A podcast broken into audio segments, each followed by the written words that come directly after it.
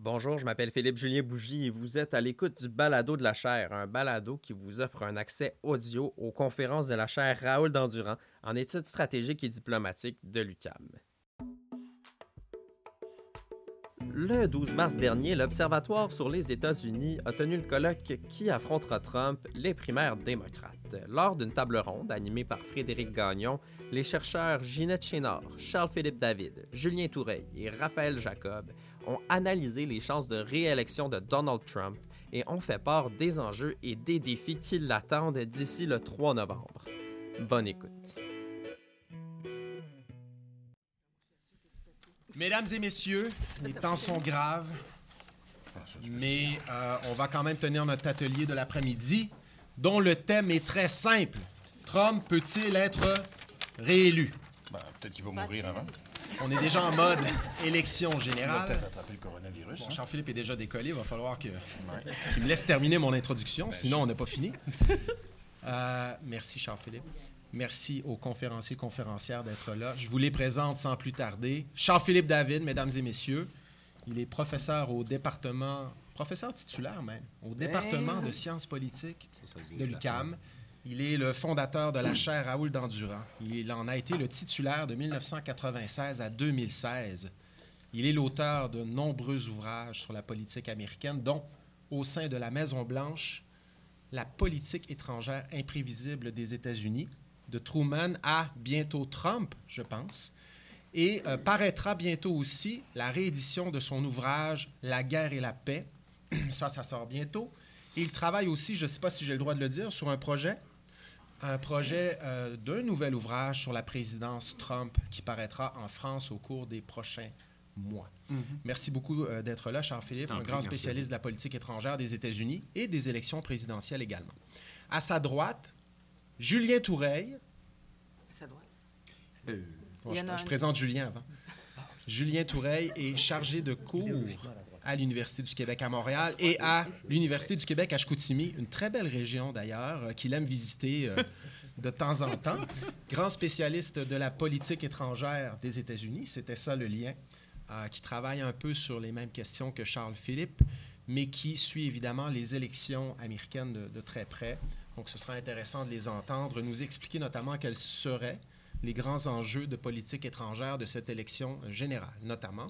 Et Julien a publié plusieurs ouvrages aussi, un sur le conservatisme américain, qu'il a co-publié avec son voisin de gauche, que vous connaissez aussi, Raphaël Jacob, qui est PhD de Temple University, qui est chargé de cours à plusieurs endroits, qui vient de publier un ouvrage qui s'appelle La Révolution Trump, un, petit, un petit livre orange, comme euh, la couleur de, de la peau du président, euh, que je vous invite à consulter, qui est fort intéressant, et dans lequel euh, Raphaël n'y va pas de prédiction pour 2020, mais nous explique ce qui a bien fonctionné pour ce président depuis 2016. Donc, euh, merci Raphaël d'être là. Toutes ces personnes commentent euh, la politique américaine régulièrement dans nos médias, ici au Québec et au Canada et à l'international. And last but not the least, Ginette Chenard, mesdames et messieurs, qui est coprésidente de l'Observatoire sur les États-Unis de la chaire Raoul Dandurand, qui a été euh, diplomate, euh, délégué du Québec à Atlanta durant les présidences de W. Bush et de M. Obama, qui connaît extrêmement bien le sud des États-Unis, une région qui semble faire la différence jusqu'à présent dans ses primaires démocrates. Elle a publié le seul ouvrage, à ma connaissance, en français sur cette région, qui s'intitule Le Sud des États-Unis. Ça a été publié chez Septentrion il y a quelques années.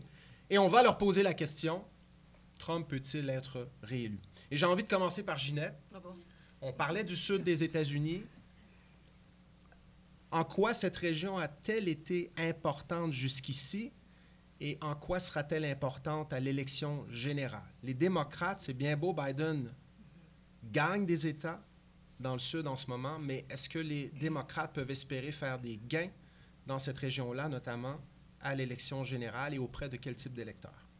Alors, on est en pleine saison des primaires et si vous avez remarqué qu'il y a beaucoup d'États du Sud qui ont déjà eu, tenu leurs primaires, euh, démocrates, il faut dire. Alors, euh, donc, il en reste deux importantes. La semaine prochaine, euh, c'est la Floride avec 212, je pense, et puis la Georgie qui reste. Et puis, la, Louisiane, ce sera au mois d'avril. Donc, mais au début d'avril. Donc, c'est pour résumer peut-être un petit peu pourquoi le Sud concentre tout- tout- toutes ses primaires au début du processus de, choix du candidat démocrate. C'est délibéré. Euh, ils ont fait ça en 84 après que le, parti avait décidé de choisir George McGovern, qui a, qui a, qui a perdu ses élections euh, de façon fulgurante aux États-Unis en 84. Vous savez, c'était les années Reagan et il a fait un balayage total dans le Sud et ailleurs au pays aussi. Donc, euh, ils ont décidé de, prendre le contrôle. Alors là, on est à la fin du Solid South démocrate, des, an- des anciens démocrates, et on est vraiment au début de la consolidation du Sud qu'on connaît aujourd'hui. Donc, le Sud républicain, très solidement républi- républicain. Donc, euh, on est dans ce processus-là, et les, les anciens démocrates, les gens qui étaient... euh, que- Merle, Merle- Merle Black, euh, qui enseigne à Emory, déc- décrit ces anciens démocrates comme étant euh, des gens qui voteraient démocrate même si le candidat républicain était Jésus-Christ. Et quand on connaît la, la ferveur religieuse du Sud, c'est beaucoup dire, euh, ça veut dire qu'ils étaient teints, ceux qui restaient. La plupart des anciens démocrates ont fait des transfuges vers euh, le Parti républicain. Donc, la plupart de ceux qui occupent des pouvoirs maintenant, ce sont des, des transfuges ou bien ce sont des gens qui, qui ont disparu. Donc, euh, des catégories d'anciens démocrates, il en reste encore. Il en reste encore des catégories, mais il reste très peu de candidats, peu d'influence. Donc, euh, ils ont décidé de, tenir leur primaire en 84, à partir de 84. Et, ça, et pour, avoir d'abord l'influence, le Sud, c'est un modèle de région qui a toujours voulu exercer énormément d'influence sur le choix des politiques nationales et sur la- au Congrès en particulier. Donc, ils ont des disciplines particulières, les, élus sudistes au Congrès américain, etc. Bon, alors, euh, ils ont décidé de faire ça. Et aussi, c'est qu'ils voulaient conserver un, un candidat pour le Parti démocrate qui soit le plus proche de leurs valeurs traditionnalistes et conservatrices. Donc, c'est pour ça qu'ils veulent avoir la même mise sur le processus dès le départ pour avoir un candidat le plus modéré possible. Ça a marché depuis 84, à l'exception de- du CAQIS, qui était trop à gauche et trop différent euh, de, de la ligne de pensée acceptable pour eux. Mais dans le cas, de, par exemple, de, de Clinton, qui est un sudiste lui-même, donc euh, réformateur, mais qu'on faisait des compromis pour les valeurs du Sud un peu quand même.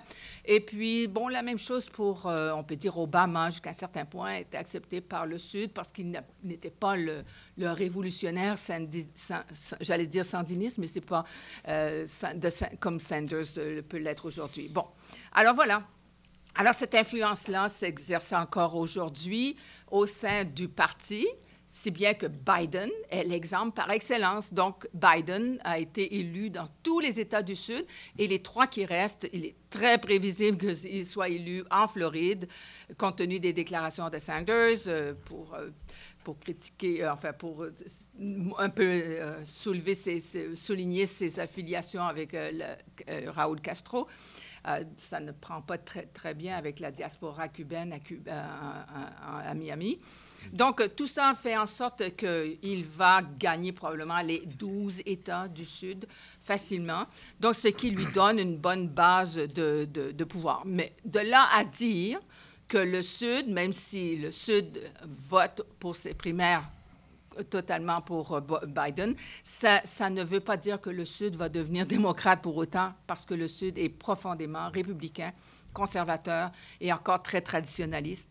Et il y a quand même des nouveaux démocrates, on pourra en parler une autre fois, mais il reste que c'est très peu probable, à moins de certains États qui ont voté, par exemple, pour euh, Obama. En 2008, il y a trois États qui ont voté pour Obama parce qu'il y a un, boom démographique, une diversité économique, euh, euh, démographique qui, qui s'im- qui s'implante dans le Sud.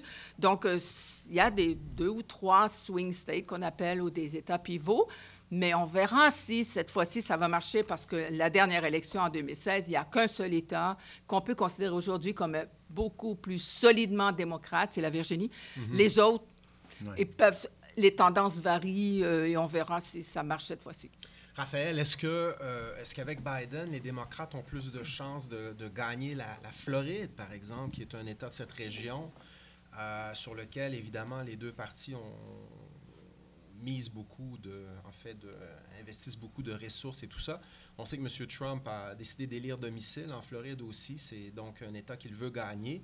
Euh, et Ginette peut rebondir aussi là-dessus, mais qu'est-ce qu'on doit surveiller en Floride, dans cette région? Est-ce que la Georgie peut changer de camp? Est-ce qu'on peut être à ce point optimiste du côté démocrate?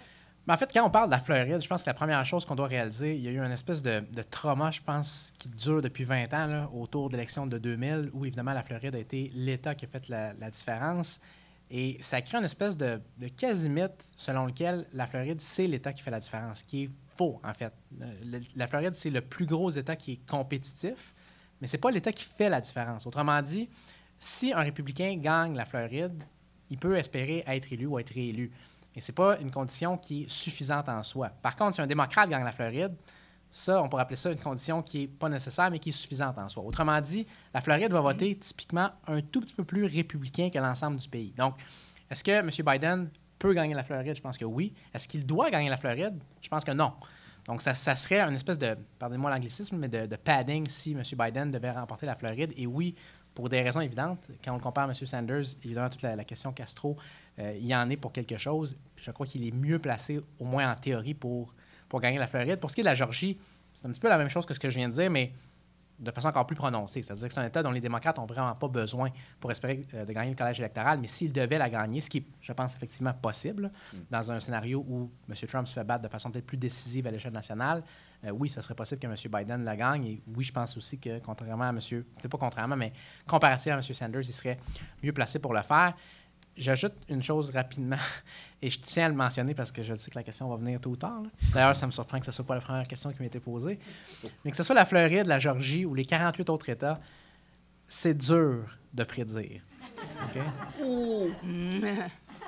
Mais c'est c'est venant du spécialiste. c'est venant des du spécialistes en prédiction électorale.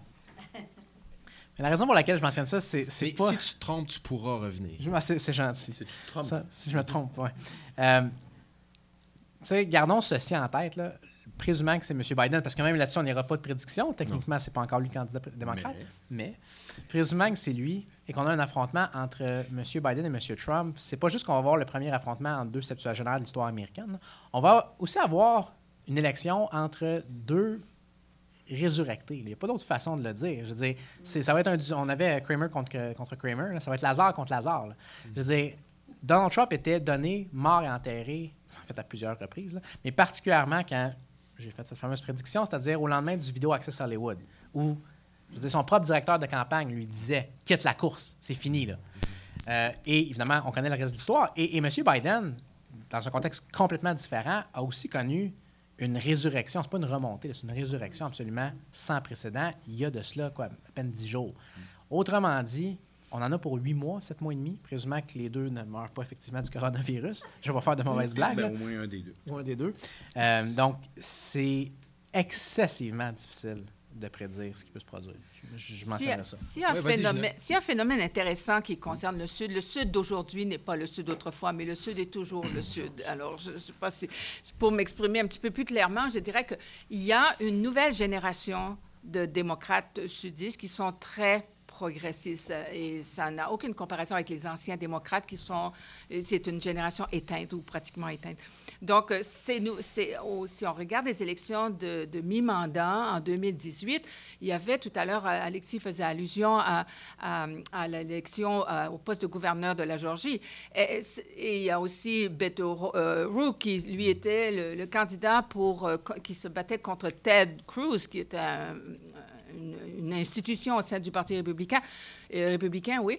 Et aussi au poste de gouverneur de la Floride, il y avait un, un- un jeune progressiste pro-Sanders, etc. Donc, et ces gens, ces trois-là, ce sont les nouveaux représentants de l'aile très progressiste du Parti démocrate au Sud.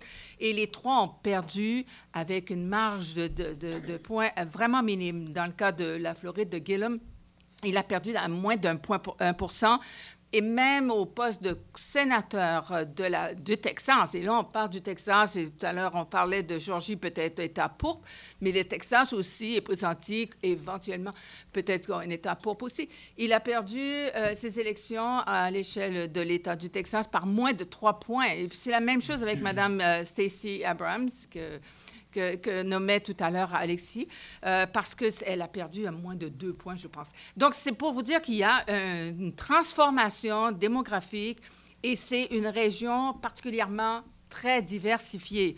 Donc, quand on a des élections, euh, les gens de l'Iowa et New Hampshire sont partis, on peut le dire, là, ce ne sont pas des États représentatifs de l'électorat américain. Alors qu'en arrivant déjà dans le Sud, il a eu son coup de pouce du congressman Claiborne. Mais après, on, entre avec des États beaucoup plus intéressants, avec une population qui fait un peu la différence et on voit les effets de la diversité du Sud. Et même la, Caroline du Sud, c'est quand même un État beaucoup plus diversifié avec une population noire importante. Voilà. Donc, c'est ça qu'il faut surveiller dans le Sud. Mais de là à dire mm. que la Georgie va voter pour Biden, moi, je suis prête à mm-hmm. parier que ce ne sera pas mm-hmm. le cas. La Floride, c'est un cas intéressant, à mon avis, qui, qui, qui flotte beaucoup mm. plus que la Georgie. Et, euh, et, la même chose pour le Texas. Je pense que c'est une génération qui prépare le futur. Mm. Et on est, c'est une génération en puissance, mais on n'est pas là pour l'instant. Mm. On commence déjà à parler des états clés de l'élection, mais on, les candidats sont un peu à la remorque des événements aussi. Des événements internationaux notamment. On se souvient, M. Carter, euh, qui, a, qui a perdu des plumes. Euh, durant euh, sa campagne électorale en vue de l'élection de 1980 en raison d'un événement international important, la, prise des otages en Iran. Charles-Philippe a écrit là-dessus et j'ai presque envie de, dans son livre au sein de la Maison-Blanche, mais j'ai presque envie de lui demander euh, quel pourrait être l'effet mm-hmm. des événements internationaux et notamment de cette...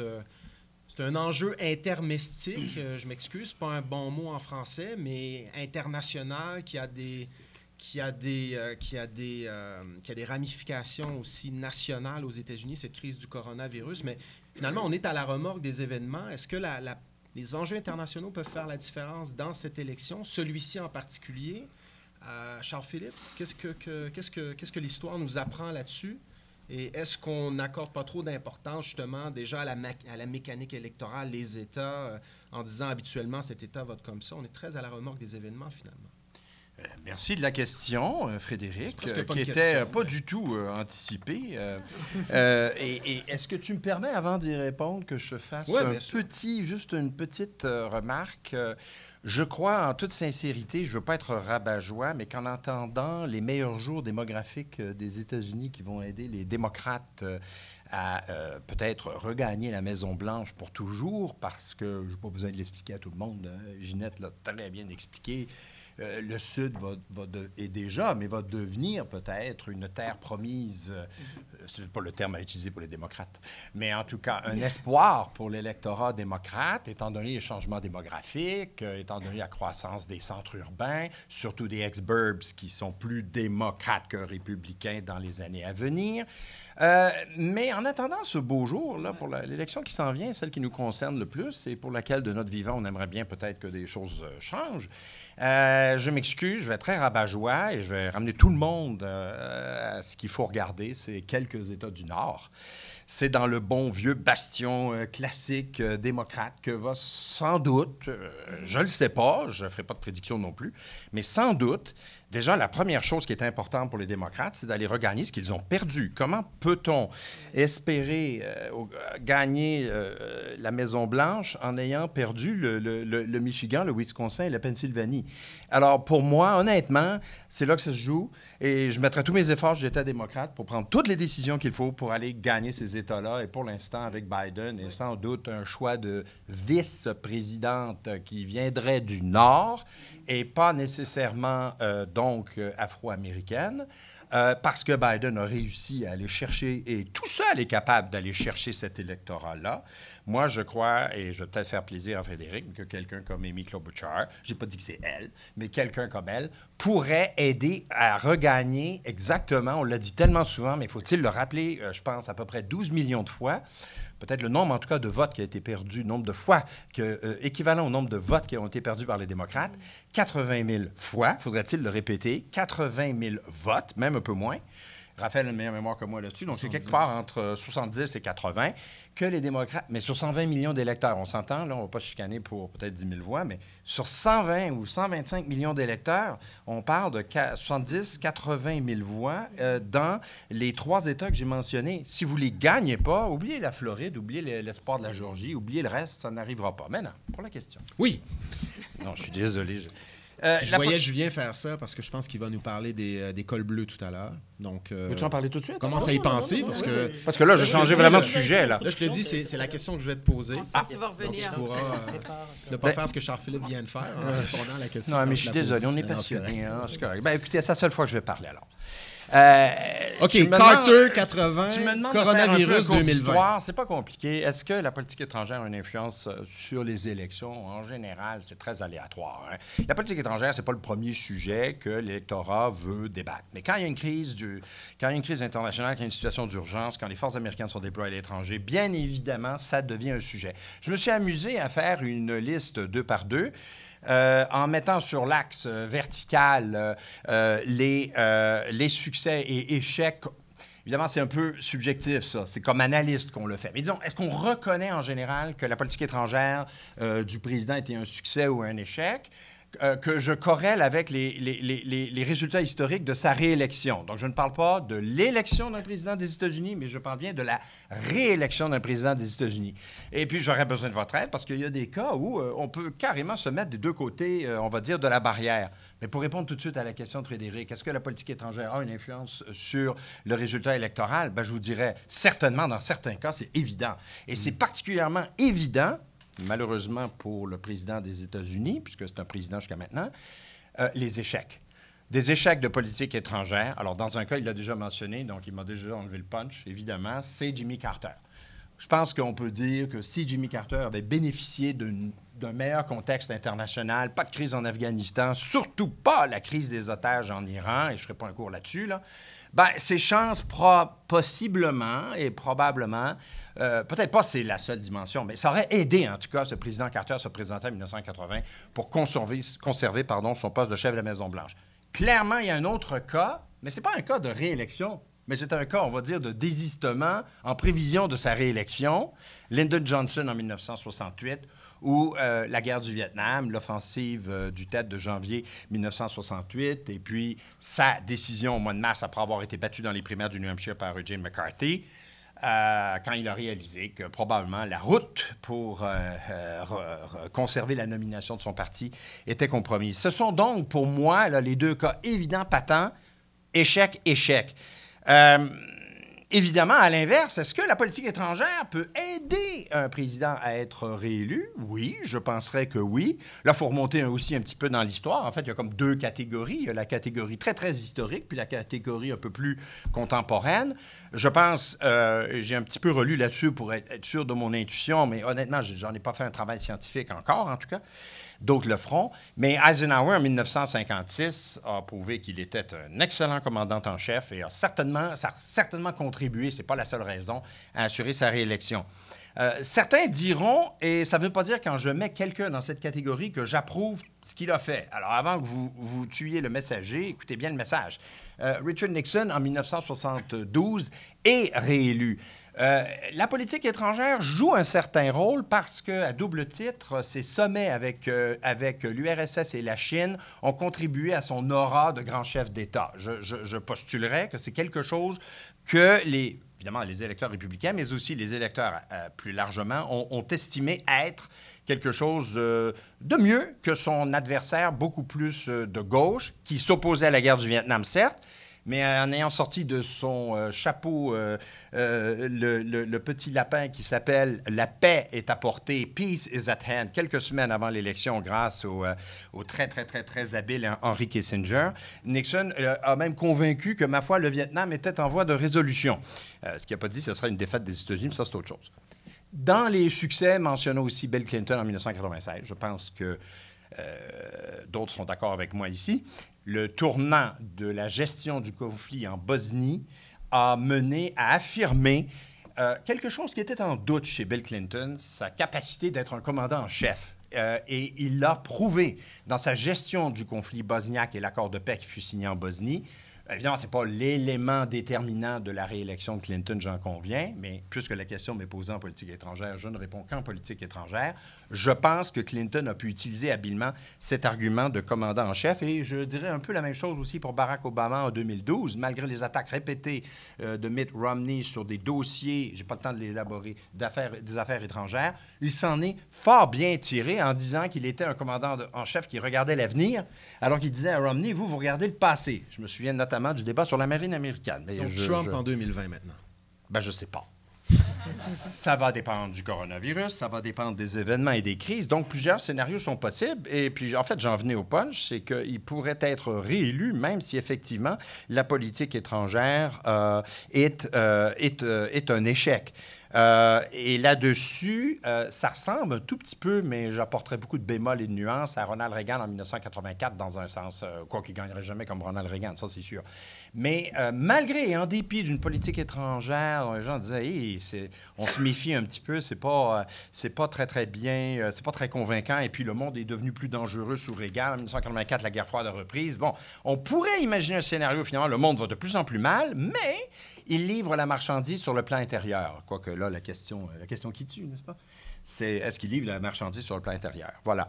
Et puis, il y a des cas absolument incroyables. Il y en a un seul, je vous laisserai deviner, d'un grand, d'un président qui a réussi dans les affaires étrangères euh, de manière absolument spectaculaire et qui se fait battre aux élections parce qu'il n'a pas accordé assez d'importance aux affaires intérieures. Alors, je conclue là-dessus. Attention, la politique étrangère peut être déterminante, mais si vous ne tablez que sur la politique étrangère pour établir le fait que vous êtes un grand président et vous devez être réélu, vous connaîtrez le sort de George, euh, George Papa euh, Bush. L'autre cas d'échec euh, et, de succès de réélection politique étrangère, c'est George W. Bush, parce que sa guerre en Irak, ça n'allait pas du tout. Si l'élection avait eu lieu un an plus tard, avec Katrina, à mon avis, il était foutu, George W. Bush. Alors voilà, j'ai voulu faire court. Julien, s'il est réélu, euh, qu'est-ce que ça veut dire pour euh, le système international, la politique étrangère des États-Unis? Vaste question, euh, en effet. Mais alors, depuis tout à l'heure, j'ai entendu parler de terre promise, de oh. ressusciter. J'ai grandi à Lourdes et je dois vous dire que depuis quelques minutes, je suis en adoration et je pense à rentrer au séminaire à, la fin de, de cet atelier. donc, je suis particulièrement euh, on aurait besoin de Notre-Dame de Lourdes. C'est ah, oui, oui, oui, oui, oui, oui, oui, J'espère que tu peux faire quelque chose. Je, je, vais la convoquer si vous voulez. Euh, quelle était la question? J'avais deux questions. Oui. Mais là, Charles-Philippe a parlé de politique étrangère. Donc, j'ai, je te pose une autre question que celle que je voulais te poser au départ. OK. moi, je m'étais préparé sur l'autre question. quel, quel, sera l'effet de, euh, de sa réélection? À M. Trump sur la politique étrangère, puisque c'est une question qui, me semble-t-il, faisait partie des, choses que tu voulais aborder. Oui. Euh, L'effet pourrait être délétère. Euh, S'il était réélu, bon, on pourra répondre à la question que je, à laquelle je voulais répondre en premier tout à l'heure, qui mettait cette hypothèse un peu de, côté. Euh, mais euh, oui, s'il est réélu, le, signal quant à l'avenir de ce fameux ordre international libéral dont on parle beaucoup hein, depuis que, Trump est arrivé à, la présidence, euh, cet avenir serait assez fortement euh, compromis, puisqu'on ne voit pas vraiment de, raison pour laquelle un Trump réélu à la Maison-Blanche mettrait de l'eau dans son vin, deviendrait soudainement internationaliste, apprécierait euh, les organisations internationales, deviendrait un partisan des, accords de, libre-échange. Et surtout, euh, ce qui pourrait poser problème, c'est pour la gestion de cet ordre international libéral, le délitement de l'alliance transatlantique qui est quand même la garante principale de ce fameux euh, ordre international tel qu'on le connaît depuis 1945.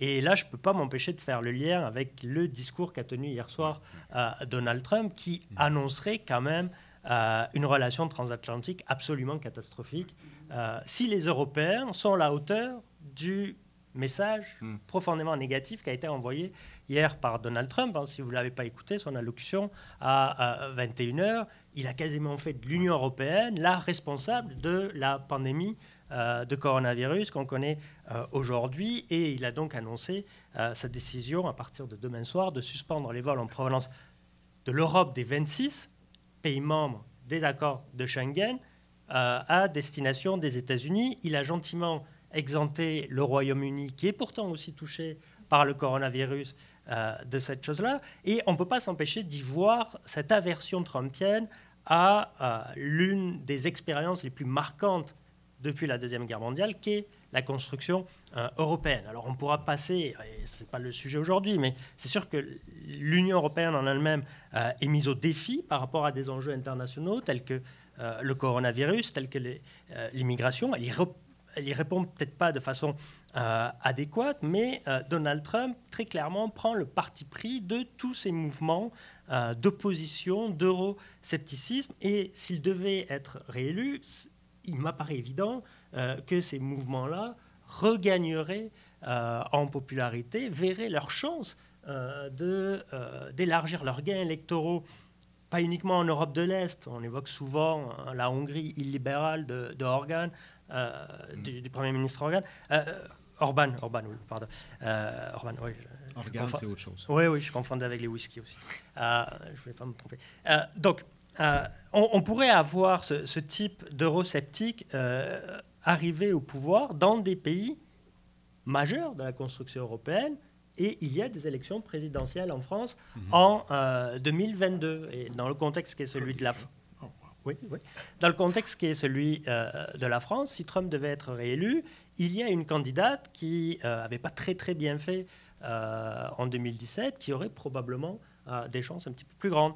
Euh, l'Italie pourrait se retrouver de nouveau euh, avec la perspective euh, d'un Premier ministre Salvini qui arriverait enfin au pouvoir. Donc la, première conséquence majeure ou tout à fait problématique d'une éventuelle réélection de, Trump, elle serait sur cette question à mon avis, des, relations transatlantiques avec des répercussions sur la stabilité internationale. L'autre conséquence qui pourrait être préoccupante, euh, c'est sur des dossiers plus classiques de sécurité internationale. On, a eu l'occasion euh, d'en discuter un petit peu. Le, principal dossier qui, moi, me préoccuperait, euh, ça serait la relation avec l'Iran ou l'attitude à l'égard de l'Iran.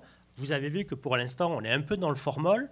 Euh, quoique, avec ce qui s'est passé hier ou avant-hier, euh, les roquettes là, sur une base militaire en Irak, dont les tirs sont attribués à des milices proches euh, de l'Iran. Je suis d'ailleurs surpris que, Trump n'ait pas encore, peut-être a-t-il tweeté, mais bon, n'ait pas réagi à ça. Bon, pour l'instant, on est dans une période assez d'accalmie après la, petite poussée de fièvre du mois de, janvier. Mais si Trump devait être réélu, ben, d'une part, il pourrait ne plus avoir de, limites finalement à, sa, politique vis-à-vis de l'Iran. Et surtout, les Iraniens euh, eux-mêmes pourraient décider de euh, pleinement reprendre leur programme nucléaire et donc donner des arguments à l'administration Trump et à ses alliés dans la région, si Netanyahou finit par être réélu et obtenir le, poste de Premier ministre en Israël, pour euh, adopter une politique beaucoup plus belliqueuse à l'endroit de, de Téhéran ce qui pourrait déstabiliser une région qui euh, n'en a pas nécessairement besoin à l'heure actuelle.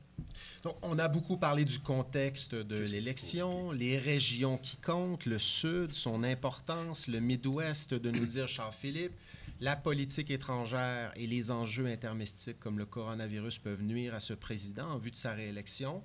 Euh, l'effet de sa réélection sur la politique internationale. D'ailleurs, c'est un des arguments de Joe Biden qui est de dire euh, ça c'était quatre ans, imaginez huit ans. Euh, Julien nous a bien décrit cela. On va ramener un petit peu l'attention sur la personne de Trump, son, sa candidature et sa stratégie électorale en vue de 2020. Et je sais que vous ne pouvez pas me dire s'il va être élu, mais j'aimerais qu'on fasse un petit exercice qui me semble-t-il est intéressant. Quelles sont ses forces en vue de 2020? Et je vous pose la question à chacun, chacune, une force de cette candidature en vue de 2020 qui vous porte à croire, quand vous vous couchez le soir, qui pourrait gagner cette élection-là. Donc, un par un, je ne sais pas qui veut commencer, mais Brad Parscale, son principal conseiller de campagne électorale, avait promis une campagne électorale bigger, better, better. Euh, quelle est la stratégie de ce président? Quelles sont ses forces en vue de sa réélection en 2020? Allez-y. Quelqu'un veut commencer? On discute. Moi, je, dirais que une de ses forces, et vous allez être surpris de ma, de ma, de ma, de mon, ma déclaration, ce sont les femmes. Hmm. Les femmes ont voté pour euh, Donald Trump, évidemment à l'échelle nationale, 42% ce qui était moins que Obama, etc. Mais il y a une proportion de femmes il y a toutes sortes de, catégories là, pour dire quelle sorte d'électeurs. Les femmes qui ont le moins de diplômes, dans, la classe ouvrière, etc., elles ont voté à 64 euh, pour Donald Trump. Ce sont des femmes qui sont, donc on est porté à, penser que parce qu'on est une femme, on est nécessairement progressiste. Ce n'est pas le cas. Donc, ils, ils comptent beaucoup. Ce sont des, gens, des femmes très ferventes. Et s'il faut piger pour trouver, tout à l'heure, on parlait de candidats, est-ce qu'on a dit ça, des candidats à la vice-présidente? Ou en tout cas, il faudrait à, trouver une candidate qui va réussir à convaincre, à diminuer cette force qu'il a chez les femmes de ce groupe-là, des femmes blanches, bien sûr, euh, de la classe ouvrière, donc euh, qui n'ont pas de diplôme universitaire, un peu comme différentes de, de Elizabeth Warren. Hmm. Quelqu'un d'autre? Oui, vas-y, Julie. Ben, moi, je dirais que son point fort à, Donald Trump, c'est l'efficacité de son discours son narratif est, euh, est incroyable euh, à quel point... Tu étais à un de ses rallyes au, New Hampshire récemment. Exactement, et c'est là que j'ai pu euh, apprécier le, caractère parfaitement structuré, très bien huilé mm. et, à vrai dire, hyper convaincant de son discours. Il mm. déploie un, arc narratif qui expose les bienfaits de sa présidence de façon tout à fait remarquable et cet arc narratif, il commence en janvier 2017 avec son fameux discours d'investiture où, si vous vous en souvenez, il n'y avait peut-être pas autant de monde que ceux qui croyaient qu'il y en avait, euh, mais euh, au cours duquel il dépeignait euh, une Amérique qui peut-être vous a paru complètement étrangère et qui était certainement étrangère euh, à celle que Barack Obama avait l'impression de, laisser euh, entre les mains de son successeur. Hein. Il dépeignait euh, un pays, en plus, faisait pas très beau, je crois, ce jour-là, qui était en plein chaos, en pleine tourmente, qui était ridiculisé carrément sur la scène internationale. Et donc cet arc narratif commence avec ce discours particulièrement pessimiste et aboutit, notamment avec son discours sur l'état de l'Union d'il y a quelques semaines, sur l'Amérique est de retour. Mm-hmm. America's Back et il le déploie euh, de façon, encore une fois, euh, très très très maîtrisée. Alors c'est pas un orateur fantastique, mais euh, dans ses meetings, comme on, avait pu le voir au New Hampshire, il est très efficace parce qu'il met l'accent sur, trois points qui semblent avoir une résonance très forte auprès de son électorat et peut-être un petit peu sur l'électorat conservateur s'il en reste, qui pourrait être tenté par, par les démocrates. Ces trois points forts, c'est d'avoir restauré la force et la crédibilité euh, des États-Unis. Il rappelle systématiquement qu'il a augmenté le budget de la défense, qu'il a redonné euh, aux soldats, aux marins, aux aviateurs américains les moyens d'accomplir leur mission et qu'il n'a pas peur d'utiliser sa force, cette force-là, sous-entendu contrairement euh, à Barack Obama, il ne peut pas s'empêcher évidemment de faire toujours référence à Barack Obama, et il évoque la neutralisation ou l'élimination du général Qassem Soleimani au mois de janvier comme un bon coup de sa présidence. Le deuxième axe de son discours qui est très fort, c'est celui de la protection et de la protection de ce que sont euh, les États-Unis. Euh, et notamment ce qu'est l'identité nationale américaine. Et là, le Parti républicain, il fait face à des vents contraires. Vous les évoquiez tout à l'heure, M. David et, et, Ginette, notamment en termes démographiques. Le Parti républicain, depuis 2012, est conscient que l'évolution euh, du pays ne lui est pas favorable. Trump a été évidemment à l'encontre, à l'opposé de, cette conclusion-là, en misant très clairement sur euh, les Blancs euh, aux États-Unis. Et dans son discours, il insiste très bien euh, là-dessus et il n'a pas honte de revenir sur les politiques les plus controversées à la frontière avec le Mexique, notamment la séparation des familles. Et auprès de son auditoire, ça a un effet bœuf euh, ça fait plaisir, c'est assez euh, remarquable. Et d'ailleurs, hier soir, lorsqu'il parle des, frontières, on peut évidemment le, critiquer, le dénoncer, ou, mm. penser qu'en termes de santé publique, c'est peut-être pas nécessaire ou, pertinent, mais je n'ai pas pu m'empêcher de voir un appel du pied encore à sa base. Dire, regardez, je vous protège parce que la forteresse Amérique, avec moi, d'un point de vue sanitaire, mais d'un point de vue d'identité nationale, va être protégé. Et évidemment, le dernier argument, c'est celui de la prospérité restaurée, la prospérité retrouvée, hein, que ce soit avec la croissance, que ce soit donc de l'économie, la baisse du chômage, euh, que ce soit aussi la garantie qu'il présente de protéger contre la dérive socialiste euh, auquel le pays serait soumis, soumis pardon, si euh, un, démocrate, qu'il soit Sanders ou Biden, devait être nommé et arriver à la Maison-Blanche il y a peut-être une faiblesse euh, dans euh, ce discours-là, dans ce narratif-là du, président.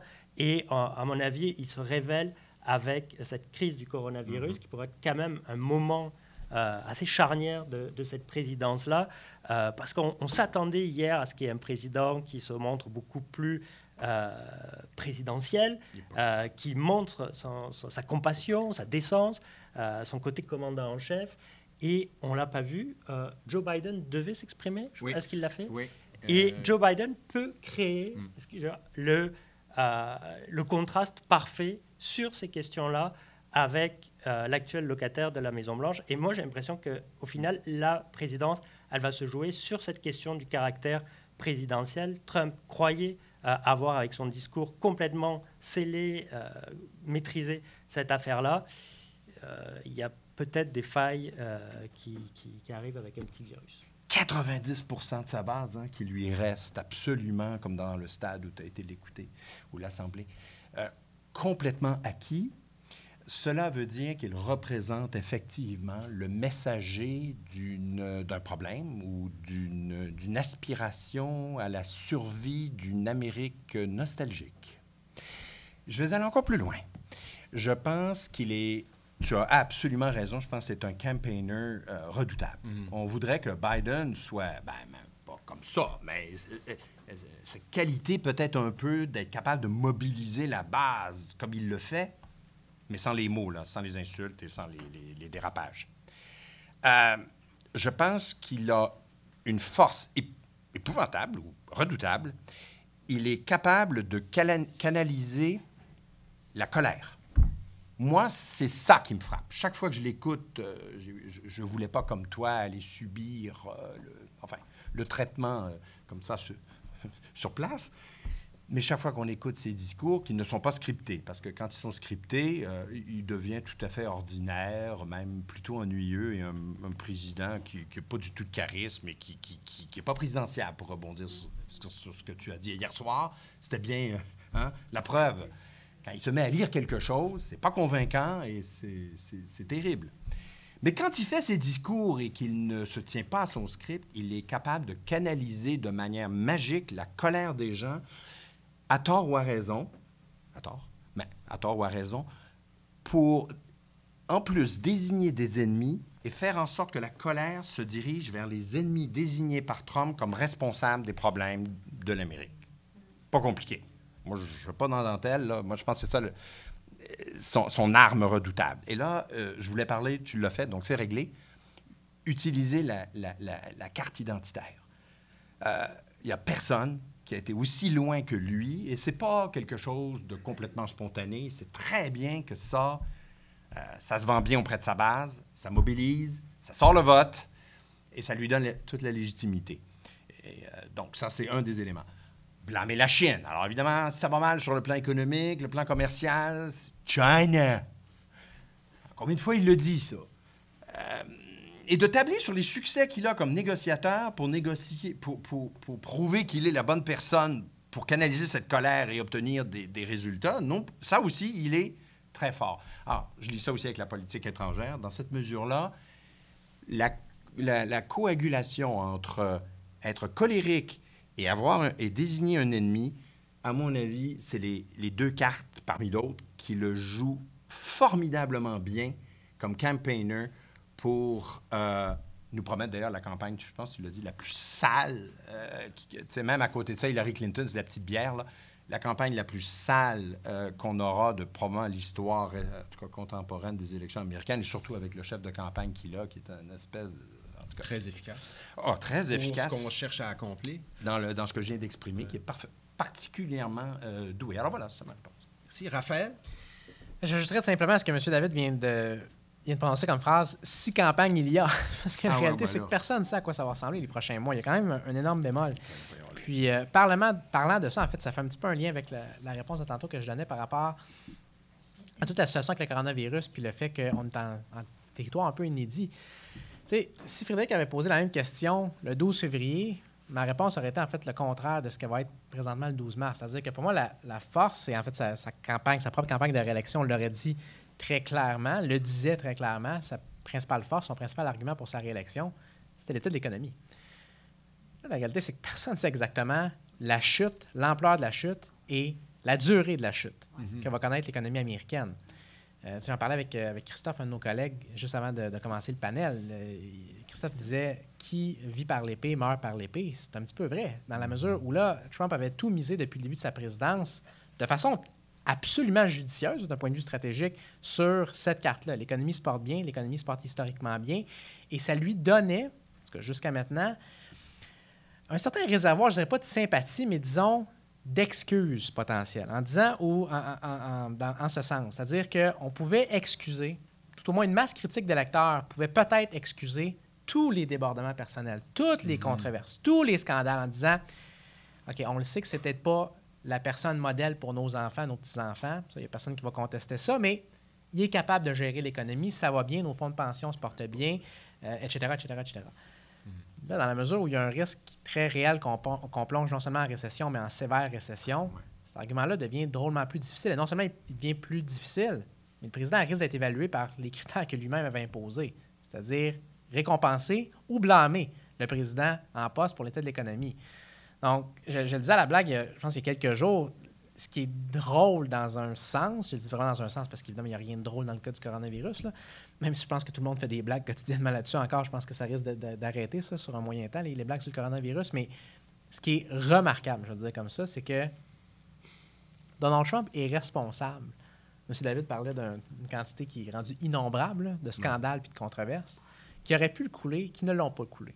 La, liste est, tellement longue, en fait, qu'on les oublie. C'est pas juste qu'on n'est pas capable de les compter, c'est qu'on vient les oublier. Mm. Si je vous parlais de Stormy Daniels, ah. je vous disais que ça fait même pas deux ans, cette affaire-là. C'est une affaire parmi tellement, dont il était l'unique responsable. L'affaire, la chose qui pourrait le couler, c'est la chose sur laquelle il n'y a à peu près aucun contrôle et dont il n'est pas responsable. Oui, c'est sûr qu'il va y avoir de ces critiques qui vont dire qu'il pourrait réagir mieux, il pourrait réagir de façon plus présidentielle. Mais la réalité, c'est qu'à la base, c'est quand même pas lui qui a croqué dans une chauve-souris en Chine. Disons-le franchement. C'est un furet, apparemment. c'est un furet en voulant la planète. Donc, c'est sorti d'un peu de nulle part. Personne ne voyait venir cette affaire-là. Et là, c'est rendu une menace existentielle à sa campagne de réélection. Et, je, le rementionne encore, là. Euh, personne ne sait à quoi va ressembler cette, cette campagne-là. Et quand je dis si campagne il y a, je ne veux pas dire qu'il n'y aura pas d'élection. Je veux dire, écoutez, M. Sanders et M. Biden ont tous deux annulé des rallyes électoraux cette semaine à cause de ça. Mm. Là, le débat qui était prévu entre les deux en Arizona a été déplacé à Washington sans public ce dimanche, dans, quoi, dans trois jours.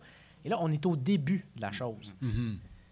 C'est excessivement volatile et imprévisible ce que ça peut donner. Puis ces forces comme campaigner de Donald Trump, avec lesquelles je suis d'accord, est-ce que c'est mitigé par le fait qu'il ne peut peut-être pas faire de rallye devant 15 000 personnes? il y a beaucoup de questions, je pense, qu'on ne se pose pas, mais qu'on n'aura pas le choix de se poser euh, assez rapidement. Ginette, juste un instant, Jean-Philippe voulait rebondir quelques secondes là-dessus. Euh, je veux juste dire, il se pourrait aussi qu'il gère tellement mal la crise que, là, ça me rappelle, euh, tu sais, George W. Bush avec la crise Katrina, je reviens là-dessus, parce que ça avait été quelque chose de vraiment... En parlant du Sud, là, mm-hmm. ce qui fait que ça passe le ballon, là, ça avait été vraiment quelque chose de marquant. Si l'élection avait eu lieu en novembre, début novembre, euh, donc de 2000, 2005, Bush, petit, aurait été battu, j'en suis sûr. Parce que là, les gens étaient en colère. Tu sais pas. Ils disaient Bon, on dit qu'il gère mal l'Irak. Mais c'est loin, l'Irak. Mais là, il gère mal Katrina. Donc, en fait, c'est un mauvais gestionnaire. Il n'y a, a, pas de leadership, ce gars-là. Et la crise. Alors, voilà. Donc, c'est juste ça, je voulais dire. On ne le sait pas, mais ça pourrait. Juste avant, parce que c'est une. Après, je, je jure, je laisse la parole à la chaîne, mais, ça, ça sera vraiment pas long parce que. Monsieur. non, mais pas besoin de l'aide, ça sera pas, vraiment pas long. Monsieur euh, David vient de parler de, de Bush fils dans le contexte de Katrina. Pour revenir à l'Irak, il y a quelque chose qui a, commencé au fil du temps. Un an après l'invasion de mhm. l'Irak, un an et demi, c'était peut-être pas assez pour le couler. Même si, gardons-le euh, en tête, oui, il a été réélu. Il a été réélu avec 51% du vote, alors que un an et demi avant ça, au début de l'invasion, son taux d'approbation était plus de 60% Ça y avait déjà fait perdre des plumes, et pas à peu près. Et plus ça avançait, plus ça lui a fait mal. Pourquoi? Pas juste parce qu'il y avait des déboires sur le terrain, pas juste parce que les États-Unis s'enlisaient, mais à cause qu'on mettait en contraste ce qu'on voyait et ce que le président avait dit. Ah, ben ce qu'il avait assuré. On se rappellera tous, ça fait. exactement. Le fameux discours du président Bush, quoi, un mois et demi après l'invasion de l'Irak, c'est le 1er mai, c'est un mois bon de 2003. L'invasion, c'est le 19 mars. C'était au bout de quelques semaines, gros discours sur ce qu'on appelle un, un carrier. Oui. Euh, porte-avions. Porte-avions, merci. Avec l'énorme banderole Mission accomplie. Ben euh, son vice-président, M. Cheney, qui disait l'insurrection. L'insurrection est dans ses derniers stades. Puis là, plus le temps avançait, bon, le, parallèle avec M. Trump étant celui-ci, puis c'est là que je vais être bref, c'est vrai que je ne l'ai pas été, mais là, je l'ai, c'est regarder ce que lui et son équipe disent depuis le dernier mois. C'est les, les, promesses qui ont été faites, les assurances qui ont été faites, puis je comprends la logique qui était parfaitement louable à la base d'essayer de ne pas amplifier la panique générale. Mhm. En même temps, il y a le risque inverse d'être trop désinvolte. Puis quand il disait, au moment qu'il y avait 15 cas confirmés aux États-Unis, il y en a 15, croyez-moi, d'ici quelques semaines, on va être rendu à zéro. Euh, tu sais, quand il disait avec le, printemps et la chaleur, le virus va mourir de lui-même. Il y a eu déclaration après, après on déclaration. Peut donner euh, un vaccin contre la grippe à tout le monde, puis ben, c'est réglé. C'est là. Et, et, même préféré personnel de la semaine, qui, encore une fois, qui est drôle sans l'être, c'est quand il, il, décoche un tweet à 7h30 du matin en disant c'était le matin ou le lendemain de la chute marquée des prix du pétrole. C'est bon pour le consommateur. Il ne comprend rien C'est là que ça peut devenir problématique aussi. Ginette? Ah. Um, un, commentaire assez simple. On a tenu un colloque en 2018 aux midterms, puis ça s'appelait Est-ce que, est-ce, que les midterms, enfin les élections de mi-mandat, je devrais parler en français, sont un référendum pour ou contre euh, Donald Trump. Mhm. Et finalement, bon, chacun avait ses arguments, etc. Et je pense que les résultats de 2018 euh, ont prouvé qu'il y avait des gens qui n'aiment pas peu importe son style flamboyant, ses talents de communication, etc., on peut se poser la question, est-ce que c'est toujours la même foule, finalement, qui retrouve sa base électorale, finalement, qui retrouve dans ses rallyes, il raffole de ça, il en fait partout. Bon, est-ce que ça change, est-ce que ça élargit son électorat? J'en doute. Et la raison pour laquelle j'en doute, c'est que, bon, il y a eu des manifestations qui, qui ont eu lieu lorsque il y a eu les, tueries en Floride. Vous avez, vous, souvenez des manifestations des étudiants, des jeunes étudiants qui ont dit ça n'a pas de sens, et il faut changer les choses. Ils se sont rendus compte qu'avec ce président, ils ne pouvaient rien faire. Il y a eu les manifestations des femmes. Au lendemain de l'investiture, les femmes dans la rue à Washington s'étaient remplies on, s'est rendu compte qu'avec lui, il n'y aurait rien à faire. Mais est-ce que les immigrants, par exemple, dans les aéroports, vous vous souvenez contre les politiques d'immigration, etc., pour ne nommer que ces petits groupes-là, est-ce que tout ce monde-là va dormir le jour de l'élection? Moi, c'est là que je me pose parce que aux États-Unis, il n'y a pas cette tradition de descendre dans la rue massivement pour euh, plusieurs raisons contre un président. comme on a fait ici contre la guerre en Irak, 200 millions, 200 000, pas 200 millions, mais 200 000 à Montréal, 250 000, c'était quand même beaucoup, là, à Montréal, Toronto. Bon. Mais ça n'existe pas beaucoup, cette tradition-là. On descend parce qu'on est contre les, les, les, les fusils, les, armes. On descend parce qu'on pense que les droits des femmes sont bafoués. Bon, l'immigration. Mais on ne descend pas en masse. C'est le jour des élections. On dit toujours le vrai référendum, c'est le jour de l'élection. Et moi, je perdrais, et c'est un pays que j'aime beaucoup. Euh, j'ai vécu plus d'une quinzaine d'années. Et je perdrai confiance dans cette population-là s'ils réalisent ce type-là. Parce qu'il a fait trop de choses, il a trop détruit des politiques euh, progressistes en environnement. C'est dans presque tous les domaines. Il s'attaque aux plus pauvres, euh, il, il, enlève des politiques. C'est chaque semaine qu'il se passe des choses. Donc, si ces gens-là n'ont pas de mémoire, moi, je dirais, bon, ça rime plus à rien. Et c'est pas impossible qu'il soit réélu parce que ce qu'on a moins dit à propos de 2018, c'est que c'est vrai que le taux de participation était élevé, mais des deux côtés. Mm-hmm. Plutôt du côté démocrate, mm. mais Trump a réussi à faire sortir le vote aussi. Lors d'une élection de mi-mandat où c'est très difficile habituellement pour le président euh, de faire sortir le, les électeurs. Oui, mais la Chambre a changé. Hein? Rappelez-vous, en 2018, les femmes ont été votées, ce qui était en nombre record. Hein? Des femmes se sont présentées comme candidats, des femmes issues des minorités aussi. Donc, il y a eu un changement. Est-ce que ça va se poursuivre? C'est ma question. Tout ce que je voulais dire, c'est que je pense, euh, on le voit, Biden est capable de faire sortir le vote en ce moment, mm-hmm. mais Trump sera capable de faire sortir le vote également en 2020. bon, évidemment. Euh, euh, si, l'affaire du coronavirus le, plombe sa campagne électorale, c'est autre chose, mais c'est un, très bon campaigner, on l'a dit tantôt. Et les gens lui sont, lui sont très, très fidèles et sont très mmh. motivés à l'idée d'aller voter parce qu'ils mmh. ont le sentiment, mmh. un peu en se rappelant Reagan, il y a beaucoup de nostalgie là-dedans, mais ce qu'il dit quand il dit euh, Keep America Great, ça rappelle le Morning Again in America de Reagan en 84. On est un peu dans les mêmes codes. Euh, reste à voir si Trump peut prouver que ça tient la route, tout ça. On voit, là, le, Dow Jones a perdu 20% depuis février. C'est ça qui lui nuit beaucoup en ce moment, c'est sûr. Je voulais ajouter que quelqu'un m'a dit avec raison, ce n'est pas tant qui va voter pour qui, mais qui va aller voter. Oui, aussi. Euh, et, je veux dire, la statistique euh, est tellement euh, exposée brillamment, notamment par Michael Tomaski, qui écrit souvent là-dessus, un ancien copain de classe qui est pas mal brillant et qui écrit souvent à froid. il faut que le vote sorte. Et là, le problème qu'il peut y avoir, c'est que le, ouais, le vote pour Trump, clairement, va sortir. Il va trouver le moyen de toute façon que ah ça sorte, croyez-moi, enfin, ou croyez-nous. mais pour les démocrates, il ne faut pas répéter l'expérience de 2016 j'ai bon espoir quand même. Je ne fais pas une prédiction, là, euh, je pense que Joe Biden, euh, son électorat particulièrement afro-américain et, euh, disons, d'un âge comme le mien respectable, va sortir. Là, la question, c'est de savoir, pas juste les États que j'ai mentionnés au nord, mais est-ce que les jeunes vont les voter? Moi, j'étais, honnêtement, j'étais traumatisé de mon expérience à Burlington quand les jeunes universitaires m'ont dit non, nous, ça ne nous a pas intéressé cette élection-là, c'était pas la nôtre. Mais j'ai dit, enfin, vous êtes américain, ce que je sache. Euh, moi, je peux pas voter dans votre élection, mais vous, vous pouvez.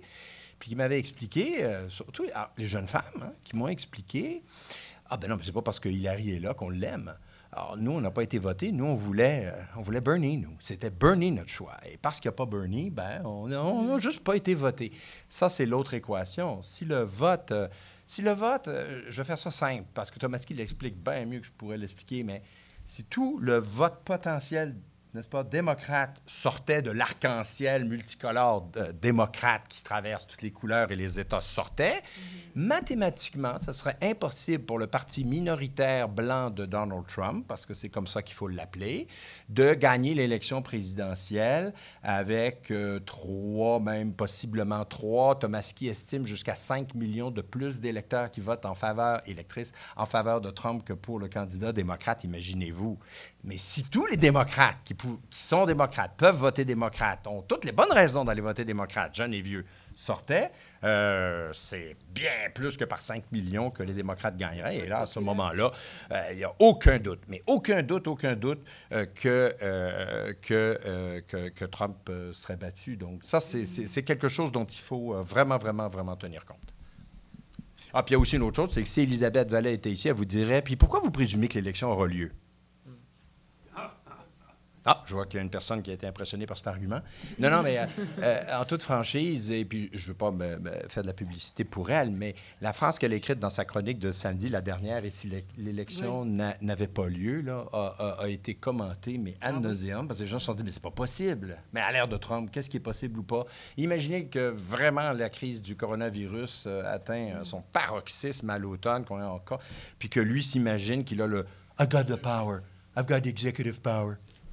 Let's report this. Et, elle pose la question et, est-ce qu'il pourrait même pousser l'odieux jusqu'à euh, reporter l'élection, imaginez. Non, je pose la question de manière rhétorique parce qu'on n'ose absolument pas y croire. Euh, écoutez, moi, ça me dépasse. Je, je, vais arrêter là parce que ça me déprime, en fait. Euh, Julien voulait, voulait peut-être rebondir là-dessus ou sur autre chose? Juste sur euh, la thématique. Raphaël, moi, j'aimerais t'entendre sur le vote des jeunes. Est-ce que tu, penses que cette théorie tient la route cette année en vue de 2020? Il me semble qu'on parle du vote des jeunes à chaque élection. C'est toujours un problème pour les démocrates. Ben, je vais te laisser répondre abondamment sur ça, mais c'était aussi sur cette question de la capacité des démocrates à faire sortir le vote. Et moi, je suis assez optimiste quand même par rapport à, un petit peu plus optimiste euh, par rapport à ce qui s'est passé en, 2016, euh, pour au moins deux raisons. Euh, la première, c'est que vous n'avez pas Hillary Clinton. ce qui est quand même un sacré atout pour les démocrates et un, handicap pour Donald Trump. Le, second argument qui me rend assez, ou le second élément qui me rend assez optimiste, c'est que manifestement Bernie Sanders est très conscient de cette nécessité d'unifier le parti.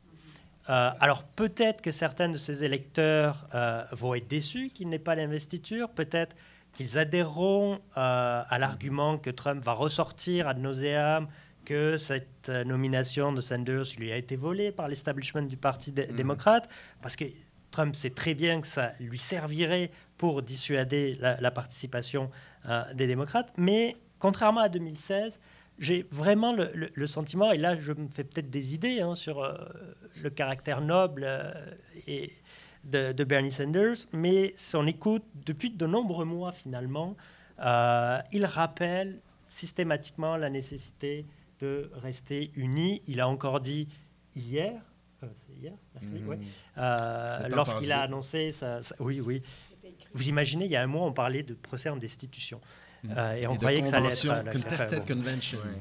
Et, Sanders l'a très bien compris. Et du coup, j'ai le sentiment, juste pour finir sur cette idée-là, qui prépare de façon assez honorable sa sortie euh, de, la campagne, en faisant en sorte que ses électeurs aient le sentiment qu'il a fait ce qu'il avait à faire, euh, qu'il les a bien représentés et que la course, elle s'est jouée de façon assez légitime et que donc il faut se tourner pour aller battre euh, Donald Trump si les jeunes vont voter. Raphaël, est-ce que ah. Biden a besoin de, des votes de Bernie? Ah, Autant, qu'on le dit. Peut-être. La réponse prudente, mais je pense que c'est la bonne réponse aussi, c'est peut-être. Ça dépend à quel point il est capable ou non de faire sortir d'autres électeurs. Si M. David parlait de la sortie de vote, qui va aller voter? Il ne faut pas présumer, pas présumer, il faut réaliser qu'on n'a pas 100% de taux de participation aux ben États-Unis. On a, bon an, à peu près quoi? 60% de participation. Et qui, c'est ça exactement. Qui compose ce 60 %-là? C'est clé. Donc, on l'oublie. En fait, je pense que la quasi-totalité des, gens, et probablement même des commentateurs politiques, l'ignorent. Mais en 2008, euh, quand on a eu la fameuse campagne dans les primaires démocrates entre Hillary Clinton et Barack Obama, qui évidemment s'est soldée au final par la victoire de M. Obama lors de l'élection générale, il y en a beaucoup qui se sont dit, bah, ben, ça montre que même s'il y a eu une, lutte fratricide qui a duré six mois de temps entre les deux, qu'à ce moment-là, il y avait plusieurs électeurs amers d'Hillary Clinton, ben, ils sont quand même ralliés à Obama, puis c'était pas si grave que ça. Ce n'est pas le cas. C'est n'est mm. pas ça qui s'est passé. Ce qui s'est passé en 2008, c'est que il y a des études qui ont été publiées depuis qui ont montré clairement que c'est au moins, au moins 20% peut-être 25, certaines études ont montré jusqu'à 30% des gens qui avaient appuyé Mme Clinton lors des primaires qui n'ont pas appuyé M. Obama lors de l'élection générale. Donc, comment est-ce que M. Obama a été capable de gagner? gagné quand même. Il a gagné quand même, et de façon très confortable. Pourquoi? Parce qu'il est allé chercher une foule d'électeurs de nouveaux électeurs qui, dans certains cas, n'avaient même pas voté pendant les primaires. Donc, c'est un petit peu la même réponse, je, pense, qui s'applique pour 2020, c'est-à-dire à quel point est-ce que le, noyau dur de Bernie Sanders est intégral à une victoire de Joe Biden dans une élection générale, ça dépend de ce que M. Biden est capable de faire. Ça dépend de son besoin à la base de cet électorat-là. Et ça, honnêtement, je pense qu'on n'a pas vraiment vraiment de réponse définitive à ce stade-ci. Euh, là, on se parlait de 2008-2020. Gardons en tête quand même qu'en 2016, avec les, marges dont on s'est parlé, là, quoi, 40 000 votes en Pennsylvanie, près 20 000 euh, euh, au, Wisconsin, puis 10 000 au Michigan. Dans tous les cas, le pourcentage, c'était même pas proche, le pourcentage d'électeurs de Bernie Sanders qui ont appuyé Donald Trump, donc qui ont appuyé Sanders dans les primaires, puis qui ont appuyé, pour, qui ont appuyé Trump lors de l'élection générale, dans ces trois États-là, ça fait plus que la différence mm-hmm. entre une victoire de Clinton et une victoire de Trump. Donc, mm-hmm ça peut être important. Mhm. Mais à quel point, c'est impossible de, savoir l'actuel. Puis je suis d'accord avec Julien que, écoutez, c'est la décision d'un homme, là, je veux dire, c'est impossible à prédire de façon définitive actuellement ce que Sanders va faire ou ne va pas faire. Mais en ce qui me concerne, c'est de la, de la pure folie là, pour lui de s'accrocher. Contrairement à 2016, il n'y a plus grand-chose à gagner. Et quand je dis qu'il n'y a plus grand-chose à gagner, je ne veux pas juste dire qu'il n'y a pas grand concession de plus qu'il peut obtenir du Parti démocrate, contrairement à 2016. C'est qu'il n'y a plus grand État qui peut vraiment espérer gagner. Donc pourquoi juste rester pour se faire humilier semaine après semaine après semaine pendant trois mois? Personnellement, je me l'explique assez mal. Est-ce que ça veut dire qu'il ne le fera pas? Non. Mais si j'avais à gager, je ne le ferais pas, mais je serais d'accord avec Julie. Mais c'est le caractère de Sanders, c'est ça. C'est ça. Julien voulait ajouter quelque chose? Ou Ginette? Non, c'est bon? On a parlé. Euh, est-ce qu'il nous reste encore un peu de temps? Je regarde euh, Daphné qui, euh, près de la fenêtre, regarde sa montre. Encore un petit cinq minutes. OK. On a parlé de Trump. Cinq minutes encore sur la candidature de Biden. Il y a, des gens qui sont très. qui sont très. qui sont pas très optimistes. à l'égard de, de, cette candidature pour toutes sortes de raisons. On a parlé de l'âge, on parle aussi de sa difficulté à bien performer lors des débats présidentiels. Est-ce que les débats présidentiels font la différence en campagne électorale? Il y a beaucoup d'inconnus en ce moment, mais quelles sont les, disons, les principales forces? Et peut-être, non, la principale force et la principale faiblesse de cette candidature-là, selon vous? Jean-Philippe? Un, petit élément, parce qu'on en a parlé ce matin. C'est l'attitude différente de ce qu'on appelle l'establishment démocrate, euh, qui a laissé traîner les choses terriblement longtemps en 2016, si bien que euh, les votes étaient acquis à Hillary Clinton à la mi-juin, et puis il a continué de faire, faire campagne pour justement transformer le parti jusqu'à la convention. Donc, c'était jusqu'à la convention démocrate que Bernie Sanders a voulu brouiller les cartes et en fournissant tout un discours anti-Hillary à Donald Trump. Euh, Hillary, c'est sa, sa, relation avec Wall Street, etc. C'est qui est-ce qui l'a découvert et, toujours rappelé cette idée-là? C'était Bernie Sanders. Cette année, Bernie Sanders, on, s'imagine, enfin, il n'a pas quitté, il y a beaucoup de votes, etc., déjà pour lui, parmi, euh, dans, le processus des, primaires, mais on pense que c'est presque gagné maintenant pour Biden. Et on pense que, comme on vient de dire, qu'il va s'effacer et que le parti, l'establishment, jusqu'à maintenant, a quand même bien joué ces choses. Tout ce qui s'est passé entre le New Hampshire et Caroline du Sud, c'est un monde qui a tout transformé, tout transformé avec l'appui de Cleburne et puis tous les États, l'appui aussi des candidats, Klobuchar et, et Buttigieg, etc. Donc, ce sont des gens qui ont tout de suite donné leur appui pour ne pas brouiller les cartes pour celui, à l'égard de celui qui allait potentiellement pouvoir gagner l'investiture, euh, la candidature. Donc, c'est une stratégie qu'on avait reproché au Parti démocrate à l'époque, parce que le lendemain de, supposément sa concession à l'égard de, de, Larry, sortaient des courriels qui accusaient le parti de favoritisme. Cette année, ils ont joué les cartes vraiment en faveur d'un favoritisme, c'est clair, mais ça n'est pas sorti. Donc, est-ce que l'effacement relatif de Bernie Sanders, beaucoup très tôt dans le processus, c'est-à-dire euh, en avril, quelque chose comme ça, euh, va faciliter la campagne de Biden, surtout si c'est vrai qu'il euh, appuie les jeunes et puis qu'il essaie d'inciter les jeunes à voter. On verra. Mais il n'est pas facile à, gérer ce type-là. préambule. S'il est en forme, s'il est en forme, il faudrait qu'il soit en forme. Et ça, on présume beaucoup de choses là, avec Biden. Oui, oui, oui, je parle plus de Sanders, c'est fini. Je parle de Biden. S'il est en forme, je pense qu'il a deux qualités. Une qui est déjà démontrée et une qui pourrait bien lui servir. Entre autres qualités, parce que je pense qu'on peut en ajouter sans doute. Hein. La première qualité, c'est clair l'effet de ralliement.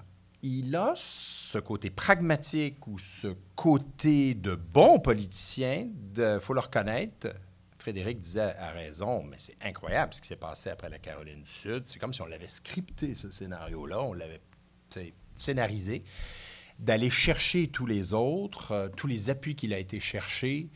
Donc, je pense que sa qualité de rassembler et de dire mon message n'est pas celui de la division, mais de rassembler, surtout dans la toile de fond de la crise qu'on vit là, qui va, je pense que ça, c'est une, c'est une extraordinaire qualité.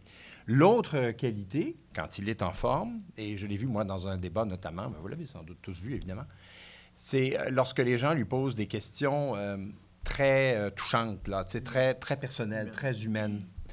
Et là, ça m'a fait penser à, ben, je ne dirais pas son mentor, mais du moins son président qui l'a, enfin, son président, mais aussi, je pense à un autre président, en fait, qui, qui l'a bien connu, Bill Clinton, quand il disait, il rencontrait les gens, il disait, oh, I feel for you.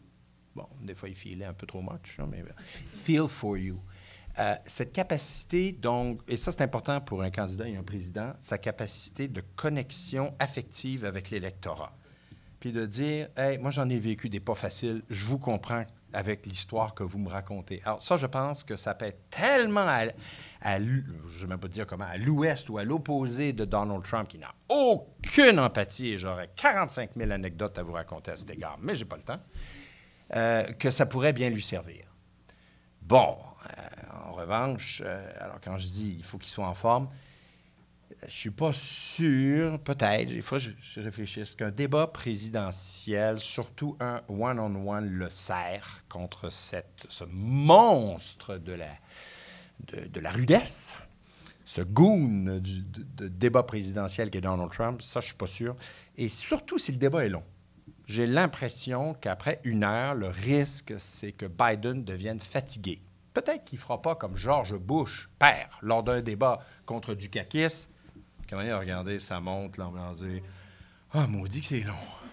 Et ça, là, ça l'avait. Alors, quand tu demandes, est-ce que les débats font la différence, là, moi, j'en ai une couple en tête. Il y a des moments comme ça. Il y a des moments comme ça.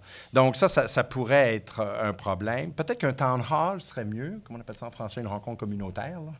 Les deux candidats dans un town hall, ça servirait mieux Biden. Ou alors, il est bien possible que, certains prédisent qu'il y en aura, Karine Prémont dit, il y en aura tout simplement pas de débat. Je vous le dis, là, Trump n'est pas intéressé à débattre avec Biden parce qu'il a peur de lui peur de lui. En tout cas, c'est peut-être un peu étonnant, mais pourquoi pas? Enfin, il n'aurait pas fait tout ce qu'il a fait avec l'Ukraine. Après tout, s'il n'avait pas quand même un petit peu peur de lui, c'est vrai. Alors qu'il n'y en aurait pas de débat. je ne sais pas. Qu'est-ce que tu en penses, Raphaël? Je pense que les, le contraste avec Larry Clinton est frappant au niveau de la personnalité. Parce que il y, a, il y, a, plusieurs analystes, plusieurs commentateurs qui sont en train de voir la campagne de Biden, campagne en vue d'une élection générale, émerger, puis se disent il est en train d'essayer la même chose que Larry Clinton a essayé, c'est-à-dire y aller d'arguments qui ne sont pas nécessairement foncièrement idéologiques ou sur le programme politique, mais sur la, personne, justement, sur la personnalité, le fait que ce type-là n'est pas digne d'être président, se comporte de façon complètement inappropriée, etc., etc. Le contraste pour moi, c'est que quand Hillary Clinton le faisait, elle le faisait avec 60-65% des Américains qui la jugeaient malhonnête, mm-hmm. qui ne la jugeaient pas digne de confiance elle-même.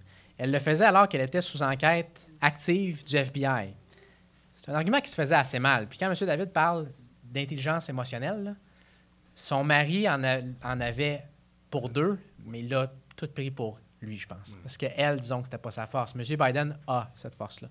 Et euh, on pas, ça, dépend quel jour on le prend, effectivement. Il y a des bons moments, il y en a des moins bons.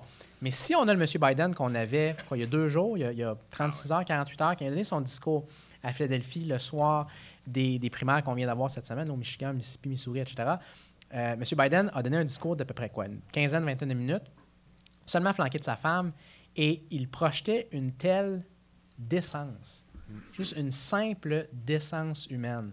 Et donc, si on avait un ou trois débats, sur 100 il dure 90 minutes normalement dans les, euh, élections générales. mais peut-être 30 minutes de trop. Oui, effectivement. Mais donc, si on avait un débat entre, entre, Trump et Biden, ou trois débats, ou peu importe, il y a un risque effectivement pour Biden que Trump soit capable de l'écorcher. Il y a un risque, par contre, pour Trump d'aller trop loin et d'être juste vu comme un bully, comme je n'utiliserai pas un mot plus vulgaire, mais euh, Biden pourrait sortir juste comme le type qui est décent, qui est humain il y a un risque à ce niveau-là. Euh, tu sais, quand, quand, Trump a sorti, on se parlait de moments marquants des, anciens débats présidentiels. en 2016, je ne suis pas sûr qu'il y a eu un, débat, un, moment plus fort dans un débat entre Trump et, Clinton que quand il allait dire euh, c'est super que des gens comme Donald Trump ne soient pas en charge du système de la justice aux États-Unis. Puis il lui a répondu c'est ça, tu seras en prison. Ça lui a scié les jambes. Et on l'a vu visuellement, là, regardez ça sur, sur YouTube, là, elle avait les jambes sciées. Euh, on entendait l'audience réagir de façon audible, alors qu'elle n'est pas censée réagir l'audience lors des débats euh, des élections générales. Euh, avec M. Biden, je pense que c'est différent mhm. d'aller sur ce genre de terrain-là. Ça peut être beaucoup plus risqué pour, pour le président. Julien? Oui, je serai très bref parce que je suis tout à fait d'accord. Le mot de la fin avant la période de questions. Je suis tout à fait d'accord avec ce qui a été dit. Ah, c'est vrai que le débat, c'est un peu l'inconnu pour Biden. Il aura un bon test dimanche, finalement, avec Sanders. Et c'est pour ça que ce débat, c'est important que Sanders reste pour mhm. donner cette chance à Biden pour le tester. Alors si ça se passe mal, peut-être que Sanders va dire finalement je vais rester dans la course jusqu'à la convention et on reparlera de convention contestée. Mais mm. euh, il peut donner cet entraînement mm. à Biden qui, pourrait rassurer. Euh, quant à ses points forts, je, suis tout à fait d'accord euh, avec vous. je rajouterai peut-être simplement deux, éléments. Et il, a une histoire assez extraordinaire, hein. la, résurrection. Ça, ça, marche assez bien. Non, non, mais ça, marche assez bien. Vous voyez, on fait chaque année la résurrection de quelqu'un. Donc, pour, c'est plutôt une, une, belle histoire. Et il, a cette capacité, euh, Raphaël l'évoquait à l'instant, à euh, créer un contraste entre deux personnalités. Si vous avez Trump le diviseur, mais vous avez Biden le, guérisseur. Et il le joue très bien parce que c'est vrai qu'il a cette qualité, cette sensibilité politique-là qui est remarquable. Parce que quand j'étais au New Hampshire, je n'ai pas été voir que le diviseur en chef, j'ai été voir aussi le futur peut-être guérisseur en chef. Et euh, vous avez l'impression qu'il vous parle littéralement alors que ben, vous n'êtes qu'une personne parmi d'autres dans une salle. C'est assez, euh, assez remarquable et c'est un atout euh, précieux. Je pense que cela mettrait un terme à notre superbe table ronde. J'aimerais vous remercier. je nous sens un peu à l'image du contexte en ce moment. J'ai entendu incertitude, j'ai entendu est-ce qu'il y aura une élection? Espoir divin. Et, je le sens aussi dans, le propos. Hein. On est un peu déstabilisé par tout ce qui se passe, les retournements de situation d'un jour à l'autre. Et ça rend notre travail euh, d'analyste et d'observateur un peu plus complexe peut-être qu'à l'habitude. Mais je pense que, et vous serez d'accord avec moi, euh, nos, euh, nos invités d'aujourd'hui ont bien relevé le défi. J'aimerais les remercier. Ginette Chenard, Julien Toureil, Raphaël Jacob et Charles-Philippe David. Merci beaucoup. Frédéric Gagnon. On va prendre une petite pause, un café. Euh. Si vous avez apprécié cette conférence et que vous désirez en apprendre davantage à propos de l'Observatoire sur les États-Unis, eh bien, c'est facile, consultez notre site web au www.dendurant.ucam.ca. Et pour rester à l'affût des activités de la chaire, suivez-nous. Vous pouvez le faire sur Facebook, Twitter, Instagram ou en vous abonnant à notre infolettre du mardi directement sur notre site Internet. Ce balado a été réalisé avec Clément Hamelin. Je m'appelle Philippe Julien Bougie et on se dit à bientôt pour un autre balado de la chaire.